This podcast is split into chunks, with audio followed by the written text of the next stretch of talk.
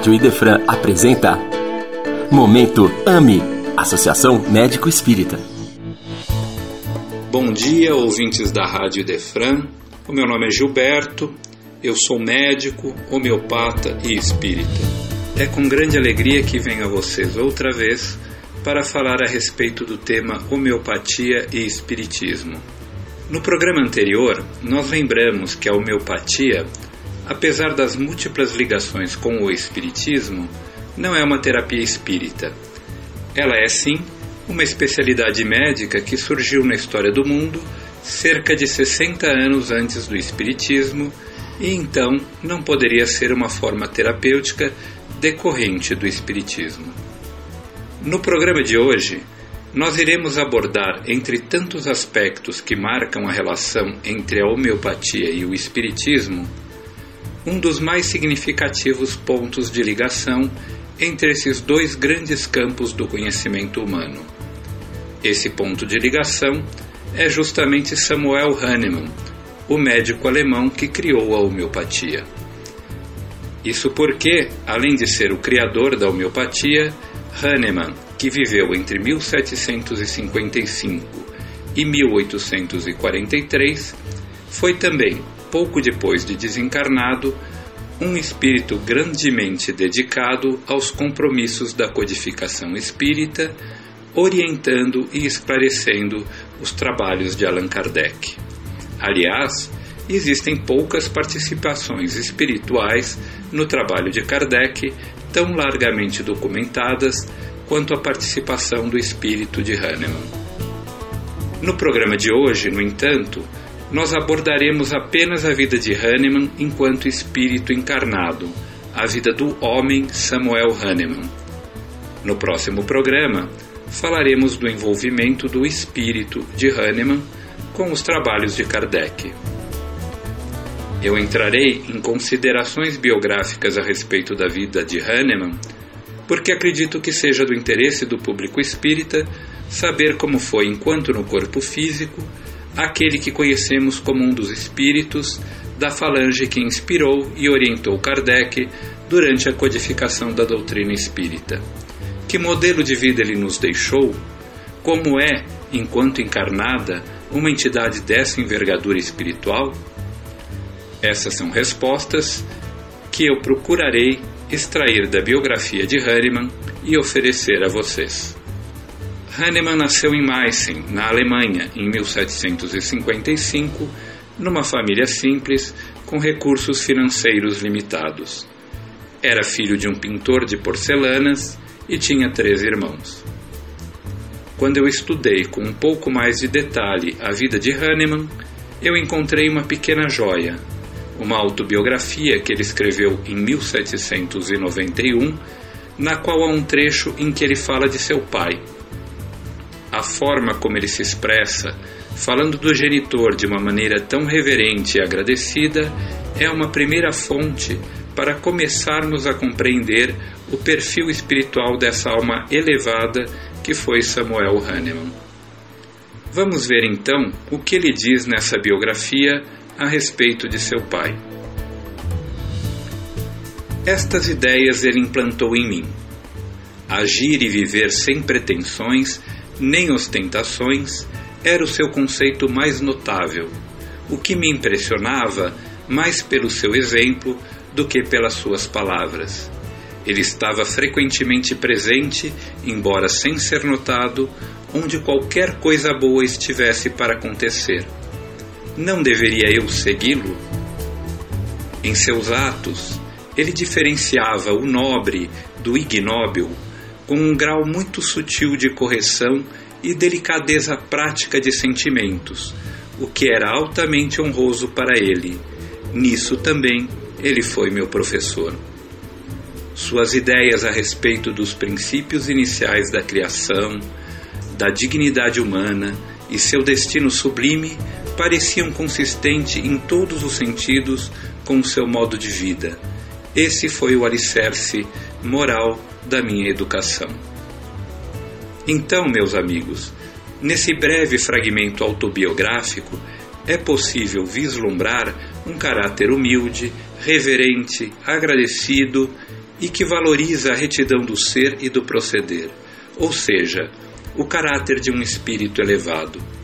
Por outro lado, se Hahnemann nasceu num lar onde o exemplo paterno era seu importante alicerce moral, seu próprio espírito também era dotado de uma incansável vontade e capacidade de aprender. Aos 12 anos de idade, ele já lecionava grego aos colegas. Ele era tão admirado pelos seus professores que eles chegaram a abrir mão de honorários porque conheciam as condições humildes de sua família e não desejavam que isso fosse motivo de interrupção de seus estudos.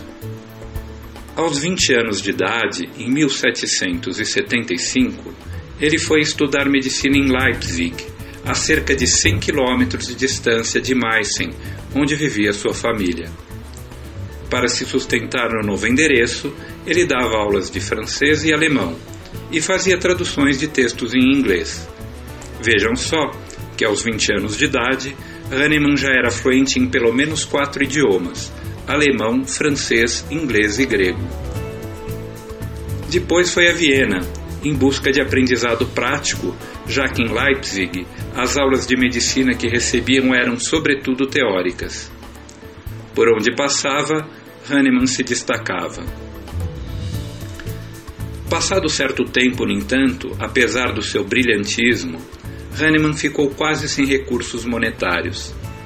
Nesse momento, ele foi convidado pelo governador da Transilvânia, na Romênia, a ir para Hermannstadt, como médico da sua família e guardião da sua grande biblioteca.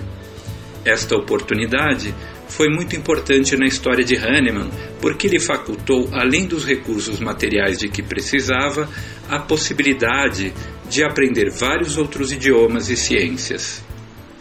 Em 1779, aos 24 anos, Hahnemann defendeu sua dissertação para obtenção do título de doutor em medicina. Enquanto aguardava a data da dissertação, lecionava grego, inglês, hebraico, italiano, sírio, espanhol e alemão.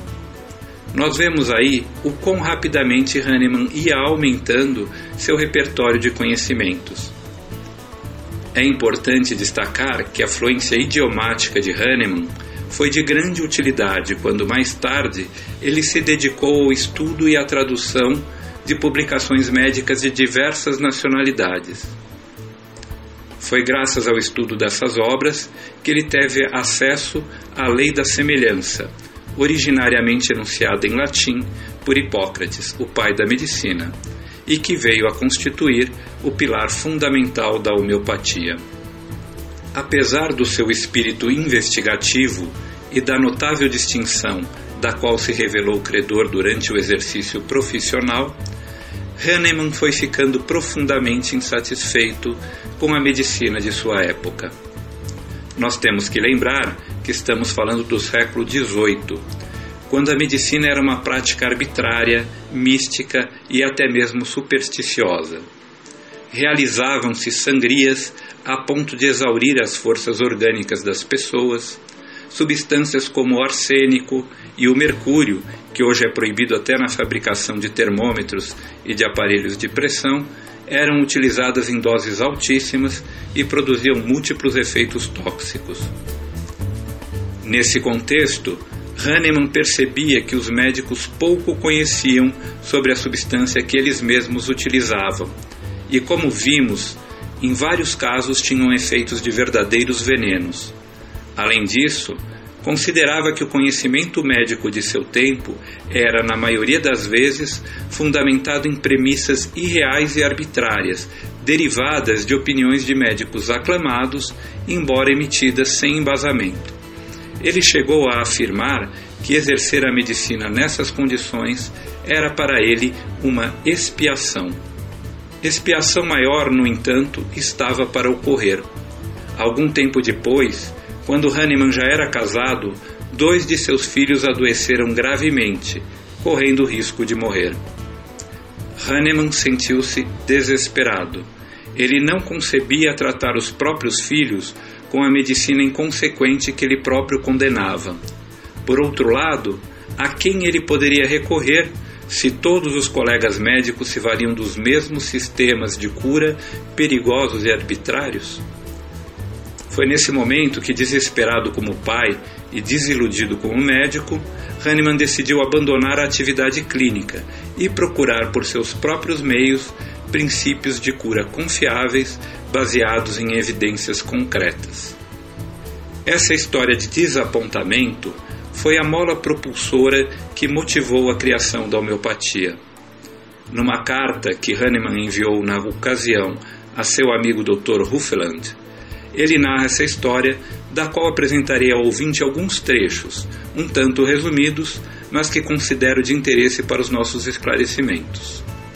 Num dos trechos, Hahnemann diz assim: Atender pacientes do modo como é recomendado em nossos livros era para mim um sacrifício através do qual eu me sentia continuamente tateando no escuro. Em outra parte, ele diz: em razão do meu senso de dever, não me era fácil tratar o estado patológico dos meus irmãos sofredores com esses medicamentos mal conhecidos. Se eles não fossem absolutamente adequados, poderiam, com sua forte potência, transformar facilmente a vida em morte ou induzir novos distúrbios e doenças crônicas. O pensamento de que eu poderia, dessa maneira, tornar-me um assassino ou um malfeitor era tão terrível para mim, tão terrível e perturbador, que eu abandonei totalmente a prática médica nos primeiros anos de minha vida de casado. Desde então, eu raramente tratei de alguém, por receio de causar-lhe mal, e ocupei-me somente com a química e com a escrita. Mais adiante, ele narra o episódio que foi determinante para sua decisão de encontrar um método legítimo de cura. Diz ele na carta: Mas então meus filhos nasceram, e após algum tempo, doenças sérias ocorreram, as quais, ameaçando meus filhos, minha própria carne e sangue, tornaram ainda mais doloroso para o meu senso de dever a consciência de que eu não poderia, com o mínimo grau de segurança, procurar ajudá-los. Mas onde deveria eu obter ajuda? Auxílio certo e seguro? Se o nosso conhecimento atual a respeito do poder curativo dos medicamentos repousa somente em observações vagas, com frequência sobre opiniões meramente hipotéticas e com uma massa inumerável de pontos de vista arbitrários sobre as doenças, de onde então poderia advir alguma ajuda? Foi o grito ansioso de um pai desconsolado em meio aos gemidos de seus filhos, amados por ele acima de tudo. Em outro fragmento do texto, um tanto pessimista quanto a medicina de seu tempo, Hahnemann chega a cogitar: talvez ainda a completa natureza da medicina, como um grande homem já disse uma vez, é tal que não se pode ter qualquer grau de certeza. Mas logo se corrige num trecho da carta em que deixa transparecer a força da sua fé e da confiança em Deus. Que pensamento blasfemo e vergonhoso que a sabedoria do Espírito Infinito que anima o universo seria inábil para criar meios para amenizar os sofrimentos das doenças que ele, afinal de contas, permitiu que existissem. Será que ele, o Pai de todas as criaturas, observaria impassível os tormentos causados pelas doenças às suas amadas criaturas? Não providenciaria ele nenhum meio de o gênio humano, em outros aspectos tão infalível, nenhum meio certo e fidedigno de considerar a doença sob o ângulo correto, de determinar a utilização e a obtenção de resultados específicos, seguros e confiáveis a partir do uso dos medicamentos? Ao invés de dar crédito a essa blasfêmia, seria preferível abandonar todos os sistemas acadêmicos do mundo. Finalmente, Hahnemann conclui dizendo a seu amigo Hufland que o empenho da sua vida daí em diante seria o de encontrar um método confiável de curar, confiante no céu e livre de compromissos com os artificialismos da terra. Ele termina sua carta assim: Bem, pensei eu, se houver um método mais seguro e confiável de curar, tão certo como Deus é o mais sábio e benigno dos seres, não irei mais procurá-lo no emaranhado espinhoso dos postulados ontológicos, das opiniões arbitrárias e conclusões falsas, mesmo considerando que elas possam se adaptar a sistemas esplendorosos e nem ainda nas autoridades ilusórias de homens amplamente aclamados. Não, irei procurá-lo onde ele deve estar mais à mão e onde todos os homens o devem tê-lo deixado escapar. Este apelo é direcionado somente a mim, aquele que, sem o compromisso de ser agradável a nenhum sistema ou facção, deseja ser capaz de procurá-lo com a consciência limpa, uma vez que meus filhos correm perigo de vida. Essa indignação com a medicina de seu tempo e o desespero de ver os filhos doentes foram os fatores que induziram Samuel Hahnemann a passar os próximos anos em investigação incansável. Apesar de abandonar o exercício clínico, como disse na carta, ele iniciou um período de pesquisa e de produção científica febril. Foi assim que, dos 30 aos 35 anos de idade, escreveu mais de 3.500 páginas médicas, incluindo os artigos originais, ensaios e traduções. Em meio a esse trabalho incansável, a inspiração para as pesquisas que culminaram na criação da homeopatia veio em 1790. Quando traduzia um texto do médico e botânico escocês William Cullen, Hahnemann se deparou com uma explicação que para ele não fazia o menor sentido sobre como seria o modo de ação de uma substância chamada quina, muito utilizada para combater a malária. Dotado da disposição de investigador determinado, Hahnemann decidiu ingerir a quina experimentalmente ele próprio duas vezes ao dia. Percebeu que a quina provocava nele mesmo sintomas muito parecidos com os da malária. Conhecendo o princípio da semelhança de Hipócrates, similia similibus curentur, Hahnemann deduziu que o poder de cura da quina estava relacionado à sua capacidade de produzir no homem sadio sintomas similares ao da doença. Baseado nessas observações e em experimentações posteriores realizadas com outras substâncias, Hahnemann foi gradativamente desenvolvendo o sistema de cura que posteriormente batizou de homeopatia. Em 1796, seis anos após os experimentos iniciais com a quina, suas ideias estavam claramente desenvolvidas elas foram publicadas num artigo intitulado Ensaio sobre um novo princípio para descobrir as virtudes curativas das substâncias medicinais. Esse artigo e esse ano foram os marcos da criação da homeopatia. Desde então, até o seu desencarne aos 88 anos de idade, no dia 22 de julho de 1843, Hahnemann trabalhou incansavelmente para desenvolver e melhorar seu método de cura. Este é um resumo da vida de Hahnemann enquanto encarnado. Em cada detalhe percebemos a sua determinação e a sua grandeza moral. Dentro do Espiritismo, costumamos dizer que não existem acasos.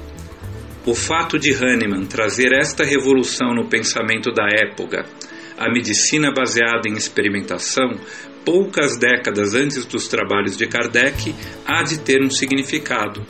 E eu convido os ouvintes desde já e na sucessão dos nossos encontros a refletirem sobre esse significado.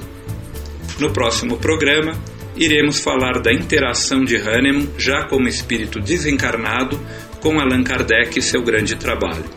Deixo novamente o e-mail para o qual os ouvintes que desejarem poderão enviar dúvidas e contribuições para o nosso programa.